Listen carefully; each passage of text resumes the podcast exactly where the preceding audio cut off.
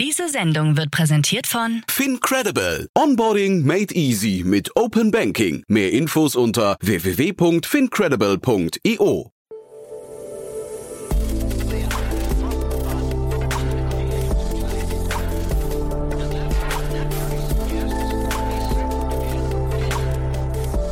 Startup Insider Daily.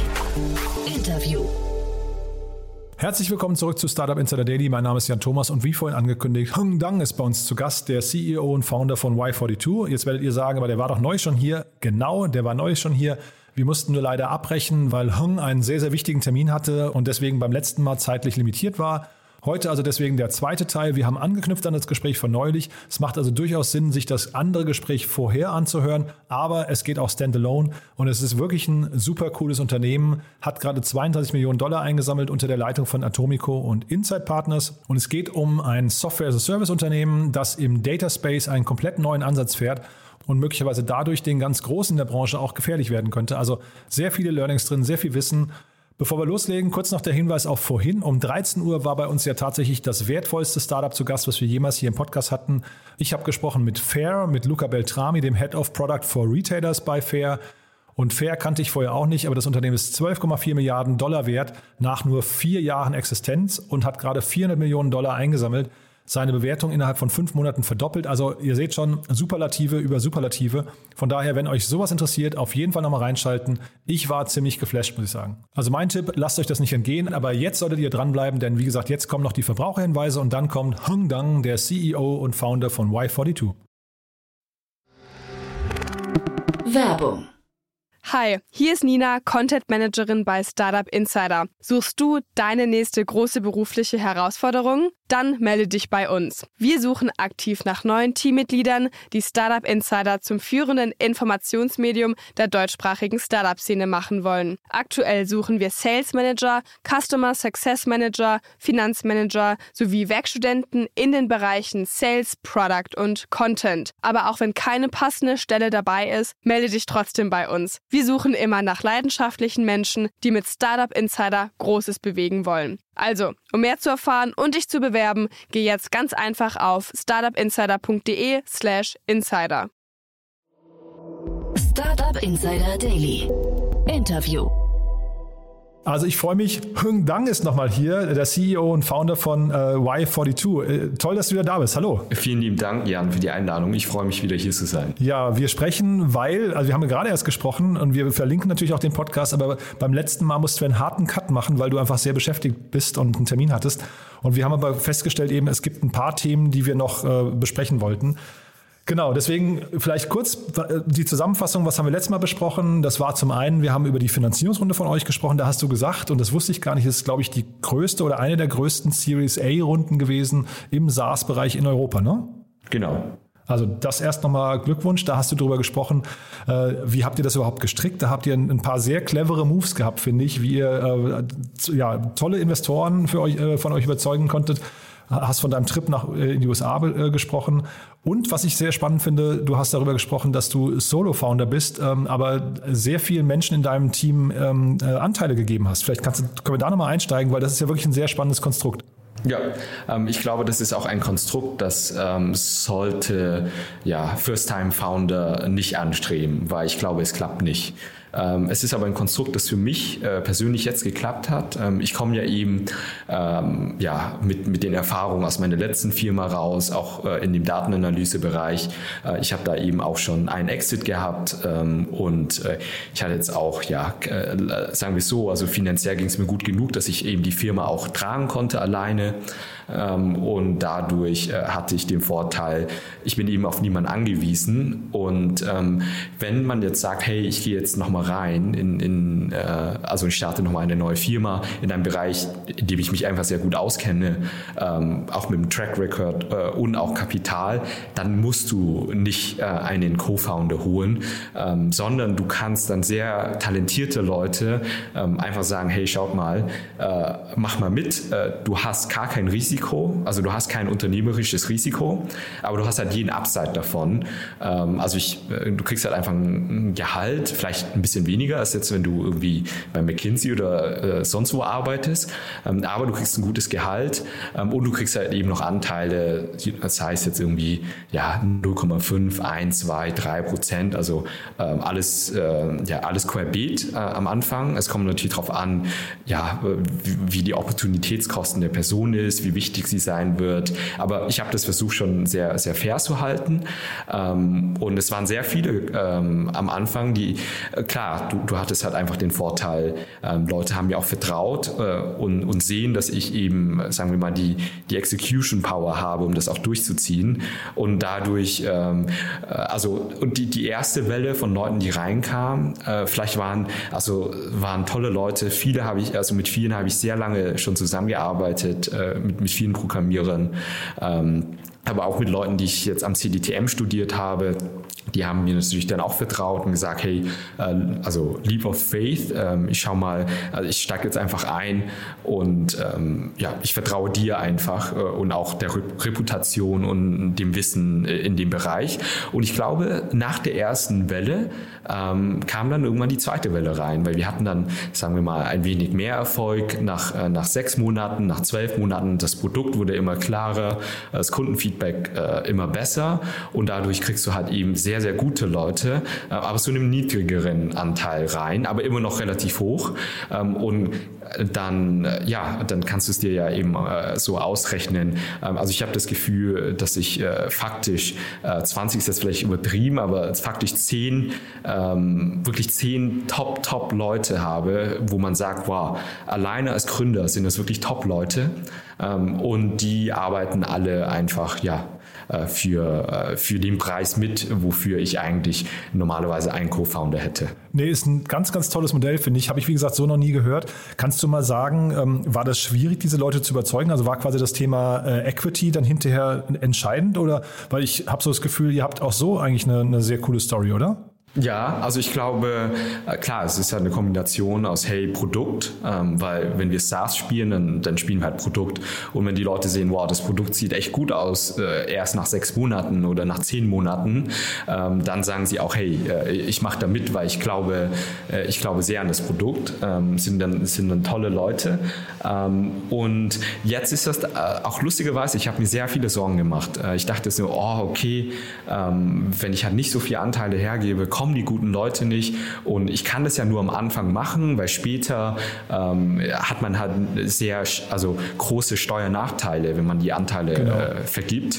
Und deshalb dachte ich, wow, ich muss eigentlich ganz viel am Anfang rausgeben. Äh, dadurch habe ich auch teilweise das mal falsch gemacht. Ich habe auch mal bestimmten Leuten Anteilen rausgegeben, wo es hätte, äh, wo ich es hätte nicht tun sollen, zumindest zu viel. Und das musste ich ja auch wieder revidieren. Also äh, ja, tough gesagt, hey, äh, das, was man gegeben hat, hat, äh, hat also da, ja, die Erwartungen wurden eben nicht erfüllt. Und da musste ich auch einige ähm, ja, Fehler korrigieren. Und ähm, aber im Großen und Ganzen sehe ich das mittlerweile so: Je erfolgreicher man wird als Firma, umso einfacher ist es. Ähm, also jetzt gerade ähm, bekommen wir teilweise wirklich viel bessere Leute rein, als wir es, äh, wie wir es vor ein bis zwei, also eineinhalb Jahren äh, bekommen hätten, aber zu den ja einem viel geringeren Anteil, weil da, klar das Risiko ist ja jetzt schon um einiges geringer als wie es jetzt noch vor ein oder eineinhalb Jahren war. Und jetzt habt ihr ja in der Finanzierungsrunde äh, Atomico und Insight äh, für euch gewinnen können. Also Glückwunsch nochmal dazu. Aber äh, wie sehen denn die dieses Modell, was du da gerade beschreibst? Ähm, weil das ist das für die schon alltäglicher oder ist das wirklich so eine, weiß nicht, eine exotische Nummer? Ich glaube, in den USA ist es äh, tatsächlich äh, ja, äh, ein ein äh, alltäglich, äh, alltäglich ist glaube ich übertrieben, aber es ist ein Modell in den USA. Ich glaube, in Europa ist es sehr unüblich. Ähm, ich kenne auch kein, kein anderes Modell, äh, also kein anderes Startup, das dieses Modell hat. Ähm, ich kann dir aber nur sagen, es ist ein brutaler Vorteil. Also äh, in dem Fundraising-Prozess, ich glaube, das ist eine äh, schon der großen Vorteile gewesen, die wir auch hatten, dass die, ja, die VCs alle gesehen haben, okay, da ist ein Solo-Founder, macht aber nichts, weil er kann, er ist in der Lage, Leute einzustellen, die extrem gut sind ähm, und muss dafür weniger, also äh, ich meine, wirtschaftlich gesehen, äh, so, wir halten halt die ganzen Anteile noch an der Firma. Mhm. Äh, wir gewinnen gerade den Kampf äh, um, die, um Talente. Wir haben ja äh, dreimal so viel VSOP, wie wir rausgeben können, also als die durchschnittliche Firma, wo jetzt irgendwie drei oder vier Co-Founder drin sind oder selbst zwei. Ähm, und also wir gewinnen einfach gerade im Markt, was, also, ja, was Talenten angeht. Mhm. Wie groß ist denn euer Team gerade? Ähm, wir sind jetzt äh, über 70 Leute und Wahnsinn. jetzt mit der Finanzierungsrunde wahrscheinlich wachsen wir dann so auf 150 Leute. Und da hast du letztes Mal erzählt, jetzt kommt als nächstes auch USA. Ne? Das war einer der Gründe, warum ihr Insight auch mit reingenommen habt, ne? Genau. Ähm, wir starten jetzt dann in New York und äh, ja, machen dann, äh, also die Timeline ist jetzt noch nicht fix, aber es sieht sehr danach aus, als wären wir dann ähm, im März, ab März äh, ja, vor Ort äh, mit einem doch größeren Team, äh, fünf bis zehn Leuten und ja, starten dann durch. Und fünf bis zehn Leute, ist das dann primär Vertrieb oder warum geht ihr überhaupt nach Amerika? Ähm, tatsächlich ja, also Go-to-Market. Ähm, wir sind auch sehr stark am Überlegen gerade, äh, dass wir auch unsere Business, also Go-to-Market, ähm, dass wir die Leaders äh, in Amerika einstellen, äh, weil ja, ein VP of Marketing äh, ist um einiges schwieriger, schwieriger in Europa zu finden als jetzt äh, in, in den USA, obwohl es da ja auch kompetitiver ist. Aber ähm, da, also was, das Go was die Go-to-Market-Themen sind, äh, glaube ich, du hast da nochmal ein ganz anderes Set an Talenten, welches du nicht hast. Und zusätzlich, der Markt ist unglaublich groß und ähm, sehr viele unserer Kunden, äh, etwa ja 40 Prozent aller unserer Kunden äh, sind amerikanische Kunden. Ähm, also wir, wir nennen das äh, das Phänomen Born Global als, äh, als Tool. Und dadurch ist es ja egal, äh, wo du bist und du, äh, ich glaube, die Zeitzone spielt da schon eine wichtige Rolle, ähm, dass du auch einfach vor Ort bist äh, und in derselben Zeitzone. Und ähm, ja, du kennst es ja, du baust halt auch viel leichter etwas auf, wenn du einfach vor Ort bist, als wenn du äh, ja irgendwie von der Weite das koordinieren musst. Mhm. Sind das jetzt schon so quasi ähm, die ersten, ich weiß nicht, Effekte von der Zusammenarbeit mit Atomico und Insight? Also sind das so Eye-Opener-Gespräche auch mit denen oder, oder war das von vornherein eure Strategie? Ähm, das war schon von vornherein. Äh, die Art und Weise, ja, weil sonst hätten wir jetzt mit äh, Inside-Partners ja nicht zusammengearbeitet, hätten wir nicht schon von Anfang an gesagt, hey, wir gehen nach Amerika. Mhm. Und ähm, doch, also ich glaube, für uns war das ein relativer No-Brainer. Äh, wird halt schwierig sein, hey, unser, äh, wir haben hier vor Ort äh, ein Office, äh, wir, also in Europa haben wir mehrere äh, Offices und äh, auf einmal dann, dann in Amerika nochmal eine andere Zeitzone. Wir öffnen sogar in Asien jetzt eins. Also schon sehr viele Zeitzonen, die man hier abdecken muss. Und da kann ich dir auch nicht sagen, wie das sein wird. Da müssen wir uns einfach auch mal überraschen lassen, wie, wie gut das funktioniert. Aber schon eine krasse Geschwindigkeit ne, für so ein junges Unternehmen, oder? Ähm, ja, also ich glaube, wir haben auch eine sehr einzigartige Chance, äh, hier was zu tun, also mhm. hier, hier was in Europa aufzubauen, was jetzt ja ein Unternehmen in Silicon Valley eben nicht kann. Und dadurch äh, ja, nutzen wir auch diese Chance und versuchen unser Bestes. Genau, dann lass uns über diese Chance mal sprechen, über das Produkt nochmal. Das haben wir beim letzten Mal eigentlich äh, nur ganz, ganz knapp gestreift, weil wir dann aufhören mussten. Magst du uns da noch mal ein bisschen durchführen? Also der Markt, den ihr bedient, welcher Markt ist das denn genau? Ähm, wir sind in dem Datenanalyse-Markt unterwegs und ähm, ja, äh, also unsere Plattform verspricht, äh, dass jeder mit Daten effizient arbeiten kann, äh, also egal mit welchem Hintergrund, ob man jetzt ein, äh, ja, ein ITler ist oder ob man ein, ein Business Analyst. Ähm, und normalerweise wenn du äh, mit Daten arbeitest, ähm, dann äh, mittlerweile haben wir eben sehr viele Datenquellen und auch große Datenmengen. Das heißt, du brauchst eigentlich ein Tool, das sehr, sehr skalierbar ist. Und das war unsere erste Prämisse, äh, mit der wir unser Tool aufgebaut haben.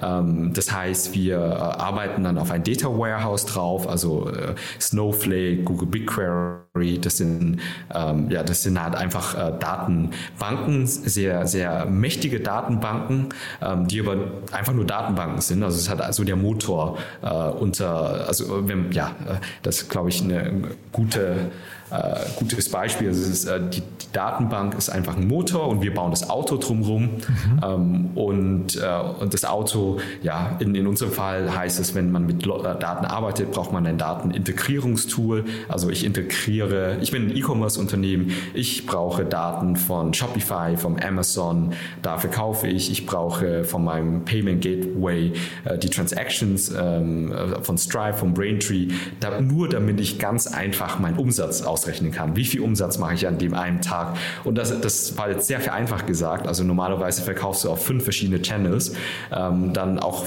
also Ads, du machst ja auf Facebook, auf Instagram, du machst, äh, hast du Influencer, Outbrain, äh, du hast äh, also unglaublich viele Tools da draußen als Unternehmen, also das durchschnittliche Unternehmen, das Durchschnittsunternehmen äh, benutzt ja je nach Größe natürlich, aber wenn du um die 100 Mitarbeiter hast, benutze da um die 90 plus Software as a Service Tools ähm, und die muss ja irgendwie vereinen, damit du überhaupt, also du brauchst ein Single Source of Truth, das ist die Data Warehouse mhm. ähm, und wir helfen unsere Kunden A mit der Integration, also wir integrieren mit allen Datenquellen, also über über 100 Datenquellen. Ähm, wir helfen, die Daten zu säubern und zu transformieren. Ähm, dabei kann man No-Code, Low-Code oder auch Coding nutzen, also äh, was, äh, ja, was, was auch immer äh, für, den, die, also für das Individuum leichter fällt. Und dann automatisieren wir den ganzen Prozess mit dem Orchestrierungstool. Das heißt, um die Uhrzeit, wenn diese Integration fertig ähm, ja, gestreamt hat, dann macht diese Transformierung und säubere die Daten. Wenn wenn diese Transformation fertig ist, macht diese Transformation und dann haben wir auch ein Tool, mit dem kann man die Daten visualisieren und man kann die Daten auch wieder zurückspielen in andere Tools. Also ich habe jetzt meine Daten von Shopify und Amazon zusammengeführt. Die hätte ich gerne in meinem E-Mail-Tool wieder, um alle meine Kunden anzusprechen. Äh, dann schicken wir die Daten wieder raus und das Ganze ist halt sehr vereinheitlich. Also äh, wir, wir bundeln eben diese ganze Disziplin in eine Plattform zusammen und das heißt, wenn du jetzt sagen wir mal eine, äh, du, du hast halt irgendwie eine eine Column, die, die veränderst du den Typen äh, und du, du brichst irgendwas, du brichst was in den Dashboard, dann kannst du es relativ schnell zurückverfolgen in einer Plattform, hey, an wo liegt das? Äh, oder plötzlich fehlt irgendein, ja, äh, irgendeine Row von, von Stripe und dann weißt du, oh, okay, das sieht in der Integration, das liegt in der äh, Integration, aber oder nein, es kann vielleicht in diese Transform, äh, Transformationslayer liegen und das ist halt alles sehr vereinheitlicht und sehr einfach äh, zu bedienen. Sorry, das war relativ lang, aber ich hoffe, ich konnte es äh, beschreiben. Ja, ja, total. Ich, äh, ich bin zu wenig im, im, sag mal, in diesem Enterprise-Bereich äh, und auch im, im E-Commerce-Bereich sowieso äh, irgendwie aktiv. Aber ich frage mich gerade, das, das kann doch eigentlich gar nicht sein, dass es sowas noch nicht gibt, oder? Ich meine, wir, wir reden ja jetzt über eigentlich einen sehr erwachsenen Markt schon. Ja, ähm, die Idee hinter diesem erwachsenen Markt ist, warum baust du denn alles und bündest das zusammen, wenn du äh, einfach eine Disziplin davon richtig gut machen kannst und auch richtig groß wirst. Also jede diese Disziplin, von der ich äh, erwähne, zum Beispiel Integrations, ne, da, da gibt es alleine irgendwie fünf bis zehn äh, ähm, also Firmen, die sind Billion-Dollar-Companies. Ähm, dann bei Modellierung gibt es mindestens 10, 20, äh, die die ja, sind äh, Billion-Dollar-Companies, so wie Orchestrierung oder Visualisierung oder auch Automatisierung hinten raus. Also jeder dieser Disziplinen, die ich dir gerade genannt habe, da gibt es verschiedene Unternehmen, die sind wirklich groß und erfolgreich. Allerdings ähm, haben sie eben, äh, ja, ich weiß nicht, äh, vielleicht Lean Startup Theorie oder was es auch immer sein mag. Ähm, und dann, äh, wenn, wenn jetzt ein Unternehmen das erste Mal mit Daten arbeitet, müssen die sich sechs diese Tools irgendwie zusammenkleben mit drei Engineers äh, und äh, das ist äh, und die sprechen nicht wirklich miteinander und dann hast du ein siebtes Tool da drauf, äh, um also ist vielleicht ein sowas wie Monte Carlo, damit du Observability machen kannst zwischen den Tools, wie die zusammenarbeiten. Also äh, ich, ich nenne das im Englischen immer uh, battling complexity with complexity und das ist halt alles nicht äh, also ähm, sorry für mein Englisch, also für First Principle. Es ist nicht First Principle aufgebaut, sondern ähm, das ist halt einfach ein Patch auf ein Patch äh, und die äh, agieren nicht wirklich miteinander und wir haben uns gedacht, hey, wenn wir jetzt die Chance haben, wirklich neu anzufangen und wir haben jetzt auch die finanziellen Mittel und ähm, wir nehmen uns auch die Zeit, was wäre es, wenn wir einfach einen, einen komplett äh, sauberen Canvas hätten? Wie würden wir unsere Datenarchitektur, das Datentool bauen? Und da weiß es, mir war es relativ egal, wie lange das äh, uns dauern wird, auf den Markt zu gehen. Hauptsache, wir bauen das halt richtig auf fürs Principle. Und natürlich, äh, ich kann jetzt nicht zwei Jahre lang ein Tool in meinem Elfenturm bauen, ohne, äh, ohne Kundenfeedback. Und deshalb haben wir so viel versucht wie möglich zu bauen, äh, bis, äh, ja, bis zum letzten Jahr. Also hat uns tatsächlich fast ein Jahr, äh, also haben wir gebraucht, um das Tool auch äh, aufzusetzen. Ähm, und dann sind wir damit in den Markt gegangen. Und natürlich war das ein sehr unvollständiges Tool, aber wir haben dann das Feedback bekommen ähm, und arbeiten jetzt, ja, äh, ich glaube, wir konvergieren gerade ähm, an einem Stand, Standard, ähm, der eigentlich sehr hoch ist äh, für alle Tools und ähm, klar, wir werden jetzt äh, in den Integrations, wir werden unsere bestimmte Competitors, die haben 200 Integrationen, wir haben nur 100. Ähm, da werden wir natürlich teilweise hinterher sein, aber dafür hast du es alles sehr vereinheitlich und vereinfacht in einer Plattform. Mhm. Und also ich meine, erstmal der Lean Startup Ansatz hat natürlich irgendwie auch, also der ist ja, glaube ich, von vielen schon anerkannt als ein sehr guter Weg und Kapital- und ressourcenschonender Weg. Aber dass ihr das jetzt so, so macht und das zum Beispiel, sagen wir, vielleicht ein Tableau, ich weiß nicht, ob das so ein, ein, ein, ein Unternehmen wäre, was dann quasi sowas hätte auch bauen können, dass sie das nicht gemacht haben. Ist das ein Architekturfehler von denen oder ist das einfach eine Timingfrage?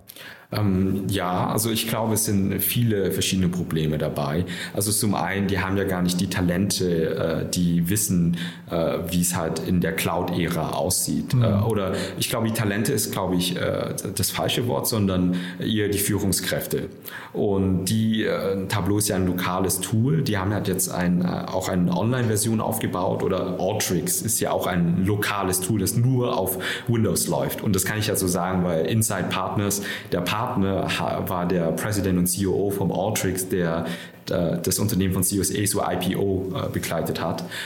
Und äh, deshalb haben wir auch Inside Partners gewählt, äh, unseren Partner George Matthew. Und ähm, ja, Alteryx und Tableau, das sind ja die zwei Erfolgsgeschichten in der, also in der früheren, oder jetzt immer noch, aber äh, sagen wir mal, die erste Garde. Und Tableau äh, baut das eben nicht auf, weil ähm, Tableau äh, ist halt auch nicht mehr in der Lage dazu, das zu machen. A, von der Führungskräften her, äh, B, die haben einfach so viele Kunden schon. Das heißt, die, die können die, diese 100.000 Kunden, die die haben, äh, die verschiedene lokale Versionen auf Tableau haben, das müssen die halt auch noch maintainen.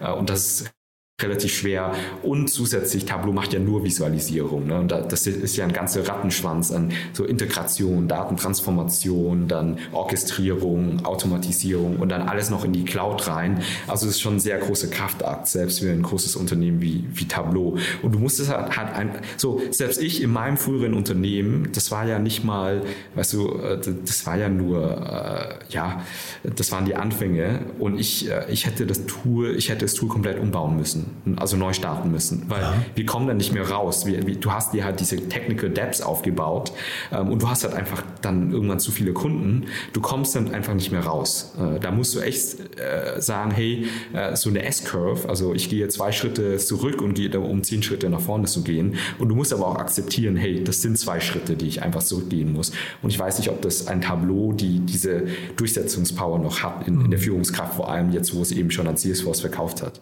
Das heißt also im Prinzip, ähm, Tableau jetzt vielleicht mal stellvertretend für alle bisschen älteren Tools, da kommt jetzt eine neue Garde an Tools, möglicherweise die diesen ganzen etablierten großen Unternehmen, die auch schon so, du hast Billion-Dollar-Companies, die auch schon einen Exit hingelegt haben, nochmal den Rang ablaufen können, ja? Ja, relativ sicher, dass es der Fall sein wird, ja. Ja, super interessant, ja. Äh, und Tableau wäre jetzt von der einen Seite gekommen und wer sind denn auf der anderen Seite? Ähm, also du hast Outrix noch genannt, aber wer wäre denn von der anderen Seite noch jemand gewesen, der in euer Markt hätte reingehen können und das jetzt äh, aus Architekturgründen oder aus Timinggründen nicht mehr geschafft hat? Ich meine, da gibt es ja ganz viele, Microsoft Power BI, dann gibt es äh, eben, also Looker äh, wurde ja auch gerade verkauft an Google. Ähm, da, und wie du siehst, diese ganzen alten Tools, ne, die haben sich halt nur auf Visualisierung hauptsächlich äh, fokussiert. Und das ist ja ein wichtiger Teil, aber die Visualisierung ist ja der einfachste Teil, wenn du deine Daten perfekt aufbereitet hast, punktgenau wie eine Schweizer Uhrwerk, äh, die Tabellen in dein Data Warehouse hast, dann musst du dich ja nur mit einem Visualisierungstool damit anbinden und dann visualisierst du halt die Daten. Ne? Das ist nicht das Schwere. Ähm, diese Tools haben allerdings immer versucht, da irgendwie Transformation mit reinzubringen, die sehr ineffizient sind. Ähm, und diese Transformationen, die laufen halt auf Runtime. Das heißt, ähm, sorry für, ja, technisch äh, gehe ich ein bisschen tiefer rein, aber äh, ineffizient, wie, wie das läuft. Ähm, und das haben dann auch so die neue, also die neue Garde real, realisiert und dann kam, kommen jetzt viele Tools raus, die fokussieren sich erstmal sauber auf die Integration, dann sauber auf die Transformation, dann sauber auf die Orchestrierung äh, und dann und danach äh, sagen sie, ja gut, dann die alte Gerade kann ja immer noch weiter visualisieren. Das ist aber der einfachste Teil. Also da, da brauchen wir uns nicht. Also 90 Prozent der Arbeit ist im Teil davor, vor der Visualisierung. Und da ja, setzen wir auch sehr stark an und die Visualisierung ist Teil unserer, unserer Plattform, weil wir eben ein All-in-One-Tool anbieten ähm, und das erwarten auch unsere Kunden. Und ja, apropos Kunden, sind denn eure Kunden auch, äh, ich weiß nicht, zum Beispiel junge Startups, die dann irgendwie äh, das entsprechende Mindset mitbringen, also die quasi sagen, boah, ich, ich verstehe, was ihr da tut, oder ist das nochmal ein sehr schwieriges, weil ihr seid ja im Enterprise-Sales-Bereich, ist das nochmal ein, ein sehr hoher Vertriebsaufwand hinterher, mit dem ihr da rechnen müsst, ein sehr hoher Überzeugungsaufwand? Ja, ähm, also wir sind, äh, wir nennen das so, the natural first choice ähm, für jedes Unternehmen, das jetzt die erste Datenperson einstellt, weil du willst halt einfach keine sechs Tools zusammenkleben. Dadurch gewinnen wir auch alle Deals äh, für Unternehmen, die jetzt halt einfach sagen, ja, ich stelle meine erste Datenperson ein und ähm, Genau, das ist ein großes Kundensegment von uns. Das andere Kundensegment ähm, sind tatsächlich SMEs, weil äh, die, also unsere äh, ähm, Unsere Lösung ist sehr skalierbar, aber auch sehr einfach, ähm, sehr zugänglich, ähm, weil aus mehreren Gründen ähm, gutes, äh, also gutes User Experience auf der Plattform, alles sehr zusammengeklebt und nativ ähm, und das macht es halt sehr einfach, damit zu arbeiten und dadurch sind SMEs, die auch äh, sich, also die in den Digitalisierungsprozessen sich befinden, ähm, eben sehr daran interessiert, eine einfache, aber sehr skalierbare Lösung ebenfalls äh, zu haben. Äh, Allerdings äh, muss ich auch fairerweise sagen, als Startup, ähm, wenn du Unternehmen hast, junge Unternehmen, die jetzt 50, 60, 100 Leute haben und äh, die, die erste Datenperson einstellen, ähm, die A, die verstehen uns besser, die entscheiden sich auch schneller ähm, und wir kriegen mehr Feedback und wir lernen einfach schneller, als wenn wir jetzt irgendwie einem Goldhändler, der zwar äh, Milliarden äh, an Umsätzen erzielt, äh, aber wo es halt doch alles sehr, sehr viel langsamer geht. Also wo, wo man jetzt sagt, äh, und ich sage das halt sehr spezifisch, eigentlich unser allererster Kunde. Ähm, das ist äh, ja, also, ja, ein Goldhändler, der Milliarden umsetzt mit ganz vielen Filialen und online auch, also Classic Old Economy. Ähm, und da hat es halt auch etwas länger gedauert, bis wir uns ähm, ja, bis wir auch unterschrieben haben. Das war der erste Kunde, äh, aber wir, konnten einfach nicht starten aus mehreren Gründen, also keinen Zugriff auf die Datenbank etc. Äh, und das hat sich dann alles, äh, also, aber dafür ist das ein sehr guter Kunde ähm, und auch ein Kunde, wo wir bestimmt miteinander wachsen werden über die Jahre. Äh, währenddessen, sagen wir mal, ein Startup, ähm, ja, vielleicht selbst mit 50 Leuten, vielleicht gibt es das Startup in zwei Jahren nicht mehr. Also das hat seine Vor- vor- und Nachteile überall. Ähm, und äh, derzeit tatsächlich 80 Prozent unseres Kundenstamms sind junge Unternehmen, die mit dem, äh, ja, die, die die mit dem Tool arbeiten, wenn sie die erste Person einstellen. 20 Prozent sind größere Unternehmen, SMEs, äh, Enterprises. Aber ich glaube, zunehmend äh, werden wir natürlich das Enterprise-Game äh, ja, knacken müssen. Und dadurch, ja, wir haben jetzt auch die finanziellen Mittel dafür.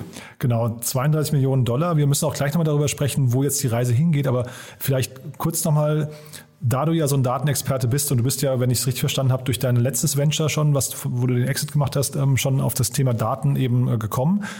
Kannst du mal so vielleicht mal in ein paar Sätzen die, deine wichtigsten Tipps zum Umgang mit Daten? Du hast ja vorhin schon mal kurz Single Source of Truth ist so ein, so ein wichtiges Thema, aber ähm, vielleicht auch Vermeidung von Datensilos ist wahrscheinlich ein riesengroßes Thema, aber vielleicht kannst du mal so ein, ein paar Einblicke geben, worauf du achten würdest, wenn du jetzt jemand wärst, der jeden Tag mit Daten zu tun hat.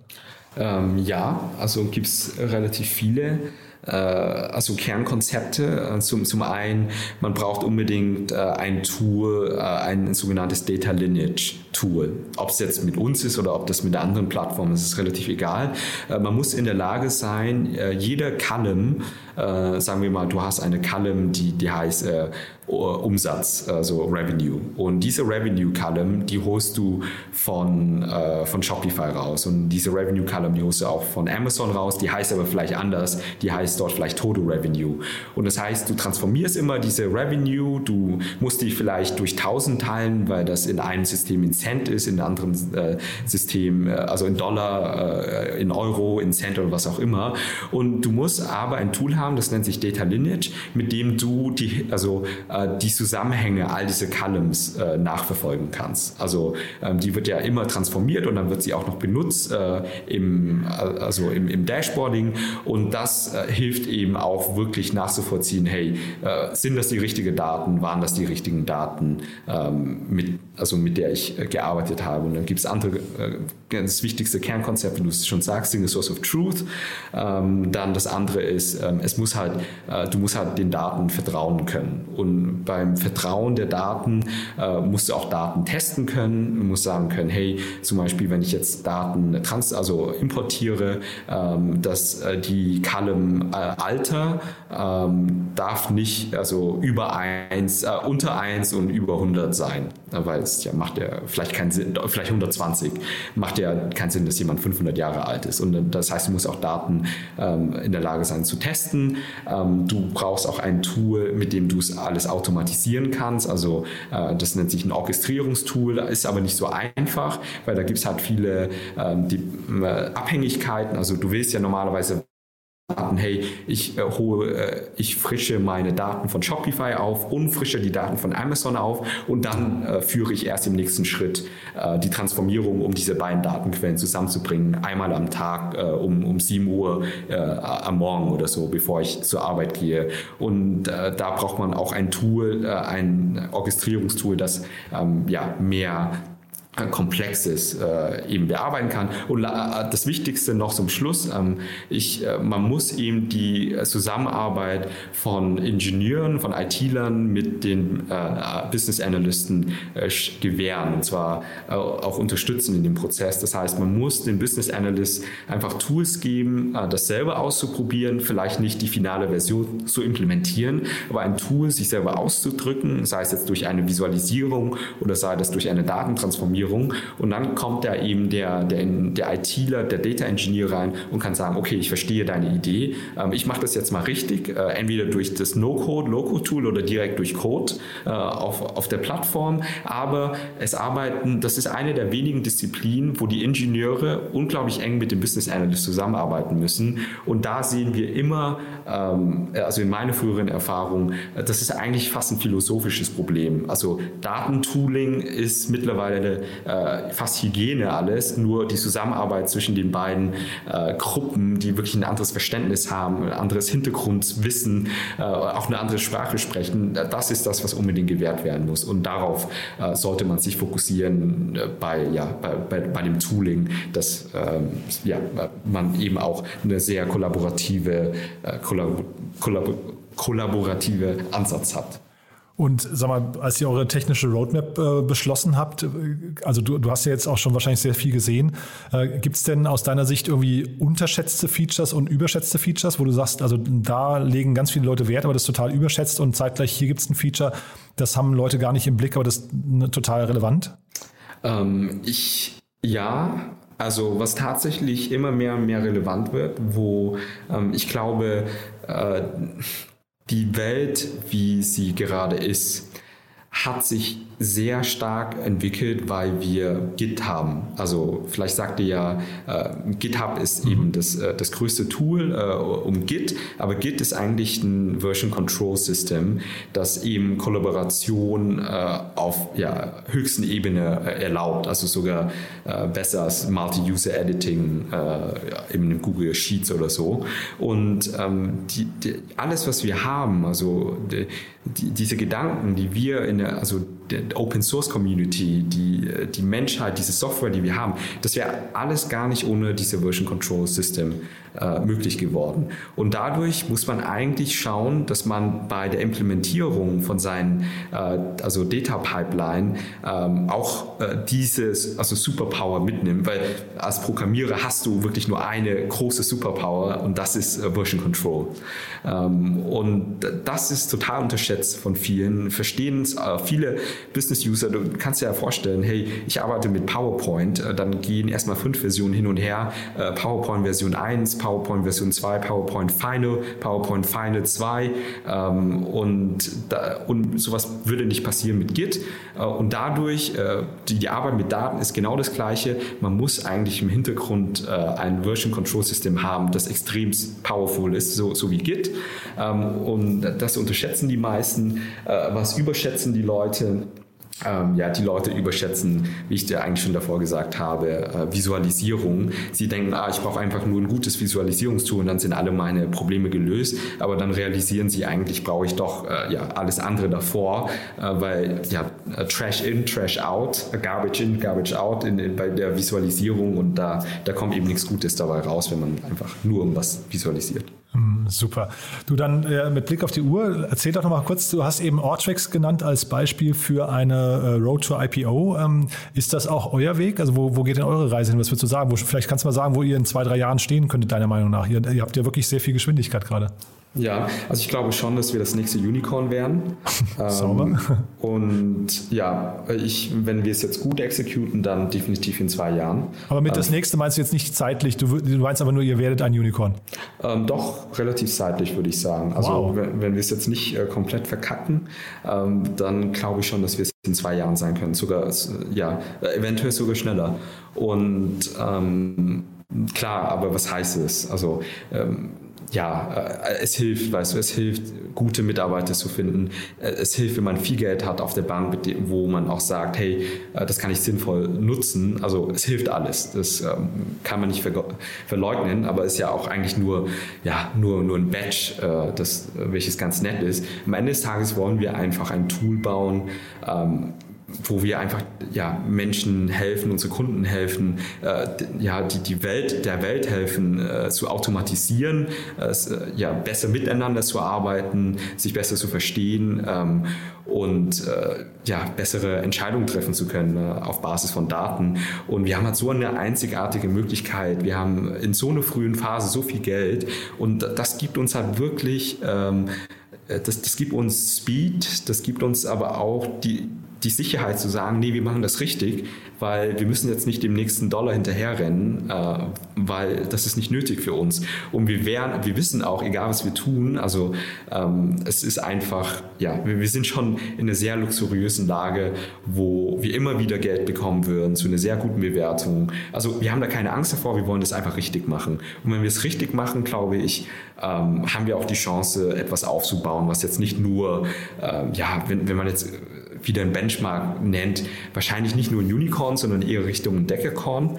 Ähm, ist aber wie gesagt etwas äh, einfach, ja, äh, ist einfach nur eine Zahl. Wir wollen Mehrwert erschaffen und wenn wir dann zufällig äh, einen Teil von diesem Mehrwert für uns, äh, ja, als Firma, äh, als Gruppe abschöpfen können, ist es schön. Ähm, ist aber in erster Linie, hey, wir wollen Mehrwert erschaffen. Hm. Ich hatte neulich den Janis Niebeschitz hier äh, zu Gast von Coach Hub. Ähm, die auch gerade einen totalen Lauf haben und der hat so ganz nebenbei gesagt, naja, wir machen einfach wenig Fehler und das klingt bei dir auch so, ne? als, als hättest du einen sehr klaren Fahrplan im Kopf ähm, und äh, exekutierst den jetzt quasi durch. Kannst du uns vielleicht nochmal ganz kurz in die Vorgründungsphase mitnehmen? Also wer hat dir denn da geholfen? Also ich meine, du bist ja Single-Founder.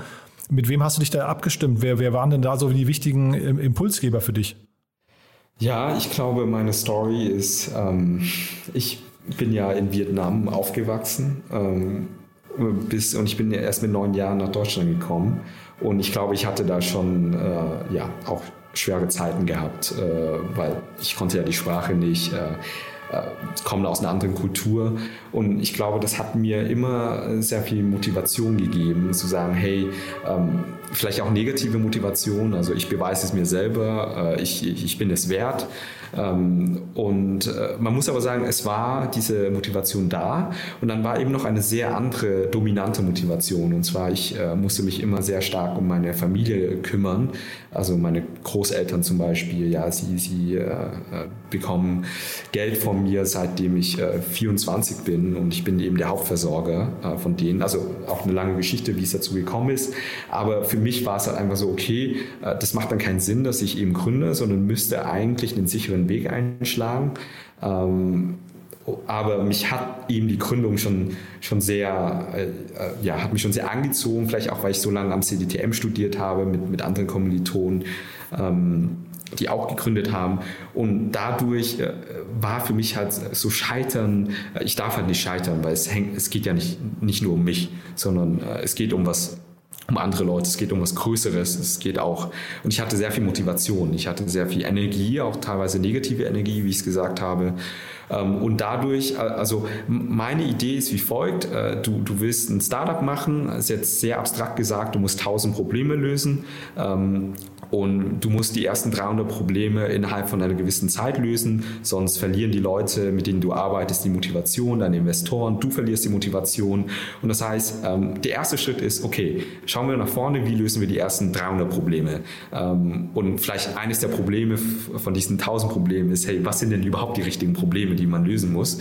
Und äh, dann, dann geht man eben an jedes Problem an und man hat halt einfach, äh, für jedes Problem hat man gewisse Energie, und man, man sagt, sagen wir es so, du brauchst Energie, um zu iterieren. Weil beim ersten Mal, wenn du ein Problem versuchst zu lösen, wirst du wahrscheinlich das eh nicht richtig haben. Und das ist ja okay. Und das ist äh, egal, wie schlau du sein magst und wie viel Transferwissen du noch haben magst, du wirst das Problem nicht beim ersten Mal richtig lösen können.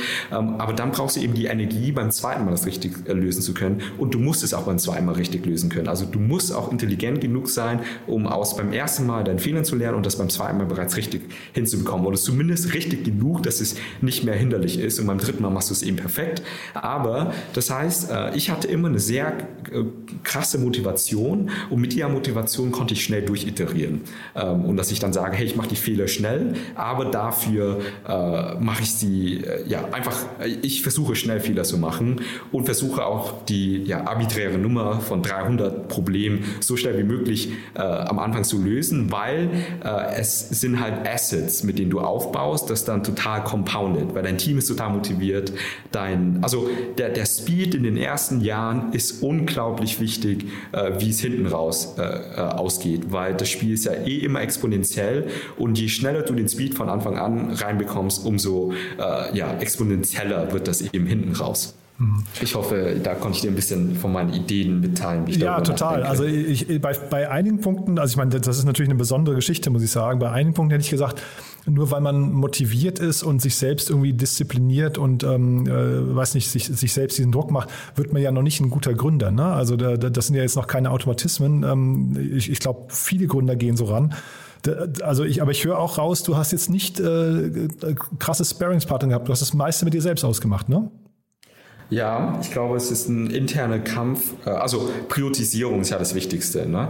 Und ähm, ich, du, mein Background ist auch, glaube ich, ja ganz exotisch. Also ich habe jetzt nicht Programmieren gelernt, aber ich programmiere äh, ja die halbe App äh, bis zu einem gewissen Punkt äh, war mein Code. Also von Wollte ich gerade sagen, Entschuldige, wenn ich kurz reingehe. Du bist ja CEO ja. eigentlich, aber du hast mir beim letzten Mal erzählt, du bist ein technischer Founder eigentlich, ne? Genau. Ich habe das aber nicht studiert, also ich habe tatsächlich BWL studiert und äh, was ich da damit zeigen will ist, ähm, also ich habe Kontext von sehr vielen Bereichen, ne? als, äh, als BI-Consultant, als, äh, als selber Gründer, der, der mit Daten zu tun hat, äh, aber das nicht auf die Reihe gebracht hat vor sieben Jahren mit meinem ersten Event-Business.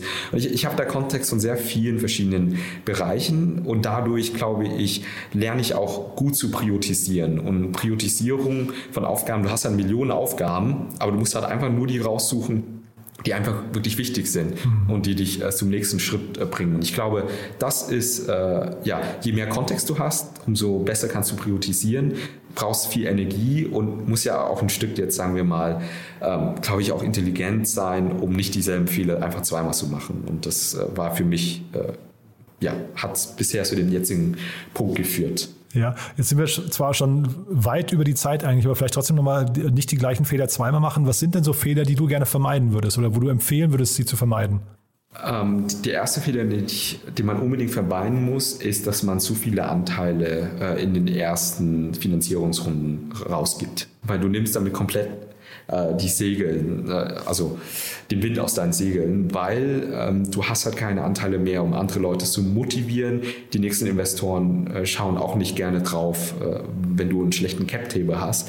Das heißt, äh, so, du, du, nimmst im Kern schon mal was komplett Wichtiges raus.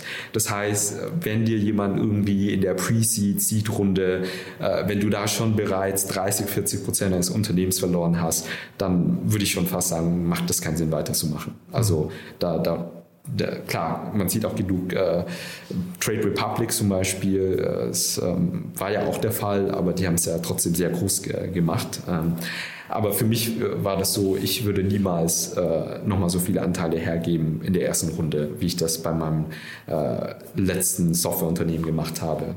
Dann äh, zum Zweiten, ähm, ich würde nicht versuchen, alles perfekt zu machen, wovon ich jetzt mittlerweile schon sehr weit weg bin, muss ich äh, fairerweise sagen. Auch zum Beispiel beim, beim Einstellen. Ne? So als alleiniger Gründer, du hast halt auch nicht die Auswahl. Also du kriegst da keinen, äh, ja, du kriegst jetzt keine extrem talentierte Person, äh, die jetzt sagt, äh, ja, ich mache bei dir mit, äh, mit, mit einem, also als Solo-Founder. Du musst halt natürlich gute Leute nehmen, ähm, aber die muss auch klar sein, hey, das ist alles eine Iteration, das ist alles ein Prozess. Und lieber machst du halt den nächsten Schritt, als dass du jetzt ewig wartest auf, äh, ja, auf die perfekte Person, aufs perfekte Ergebnis. Äh, und also Iteration äh, gewinnt jederzeit über äh, Perfektionismus oder nicht mal Perfektionismus, sondern du musst einfach mega schnell sein und iterieren. Das, äh, das würde ich, ich würde nicht lange warten. Und ich habe früher sehr oft lange gewartet, äh, um bestimmte Entscheidungen zu treffen. Du dann mit, ähm, vielleicht zum Schluss jetzt nochmal kurz die Frage, du hast mir auch erzählt, du hast eben schon gesagt, äh, du, du, kommst aus Vietnam ursprünglich. Ähm, ach so, vielleicht siehst, wo fühlst du dich denn eigentlich gerade zu Hause? Ist, weil du hast ja vorhin auch so mal angerissen im Zuge der Globalisierung ähm, New York äh, und jetzt auch Asien, dass du dich so als Kosmopolit fühlst. Ist das so? Ähm, ja, ich fühle mich schon in Nürnberg sehr zu Hause, äh, obwohl ich da meine ursprüngliche Schwierigkeiten hatte als Kind. Ähm, meine Eltern sind da, meine Schwester ist da. Ich, ähm, ich, ja, ich liebe es zu Hause, sie zu besuchen. Ähm, ja, das ist eigentlich Franken. Äh, Nürnberg ist, ist, ist meine Heimat. Aber ja, genau. Genau, und die Frage, die, die Brücke, die ich dir bauen wollte, ist, du hast mir erzählt, dass du trotzdem, dass man in Asien, wahrscheinlich äh, schwerpunktmäßig Vietnam, aber ich glaube im ganzen asiatischen Raum, das schon mitbekommen hat, was jetzt hier gerade bei dir passiert, ne? Ähm, ja, tatsächlich. Ähm, also ich glaube in Europa, und ich, ich hatte auch nicht die, ich habe es ja nie gedacht, ähm, dass ich irgendwann so, äh, ja, gerade äh, unter, in, in der asiatischen Gesellschaft hier, in die Communities, ähm, ja, werde ich, äh, glaube ich, jetzt schon erkannt äh, von vielen. Ähm, sie, ja, sie sehen auch, hey, es gibt doch eine, ich bin einer der wenigen Gründer oder auch Geschäftsführer, ähm, der mit asiatischer Herkunft ähm, ja, in Europa. Also ich, ich glaube, da, da gibt es jetzt äh, nicht viele. Und äh, ich würde auf einmal äh, ja, in, in eine Rolle ähm, rein, wie soll ich das sagen? Also Leute ähm, schauen mich an und sagen, hey, du bist ein Role Model. Also Du, du bist jemanden, auf den ich äh, total äh, hinaus, äh, hinaufblicke. Äh, und wenn du das schaffst, dann denke ich auch, dass ich das Gefühl habe, dass ich das schaffe. Und das, äh, ich bekomme sehr viele diese Nachrichten. Ähm, es bewerben sich sehr viele Leute auch bei uns. Das ist so ein, sagen wir mal, unfairer Vorteil den anderen gegenüber. Also ich, wir haben gerade, ich habe gerade mit einem Vietnamesen gesprochen, der hat am MIT und Harvard studiert, kommt auch aus Deutsch, also kommt auch aus Vietnam, ist in Deutschland auch mit neun hergekommen aufgewachsen. Also sehr ähnliche ja, äh, Hintergrundstory wie ich und sehr ähnliches Kaliber. Und er sagt einfach, hey, äh, ich komme zu euch, ich will zu euch kommen nur weil, weil du da bist, nur weil wir so eine Kultur haben. Wir haben auch sehr viele äh, asiatische Mitarbeiter und ich glaube, das ähm, ist halt auch irgendwo ja eine gewisse Strahlkraft, wenn der Gründer Asiate ist und viele fühlen sich da, da dahin. Ähm, das, das hilft unserem Unternehmen enorm, weil das sehr, sehr intelligente, hart arbeitende äh, Leute sind, die, wo wir halt einfach so einen natürlichen Vorteil haben gegenüber an, anderen Unternehmen. Äh, also äh, man, wenn man jetzt äh, nicht Asiate auf einmal ist, ist man schon der Exot bei uns fast, was jetzt äh, aber auch nicht gut ist. Äh, man, man darf es auch nicht so extrem äh, gehen. Und äh, in der, wie gesagt, in der Community, in der asiatischen, vor allem in der vietnamesischen Community, ähm, da bin ich, äh, habe ich halt so eine Vorbildsfunktion, ähm, die ich davor auch nie gedacht habe, dass ich sie irgendwann annehme, aber wo ich eben auch sehe, hey, äh, vielleicht als Kind äh, hätte ich doch auch gern äh, ein Vorbild gehabt, äh, auf dem ich eben hinaufblicken kann und sagen kann, hey, er hat es ja auch geschafft, dann, dann schaffe ich das auch. Startup Insider Daily. One more thing. Präsentiert von OMR Reviews. Finde die richtige Software für dein Business.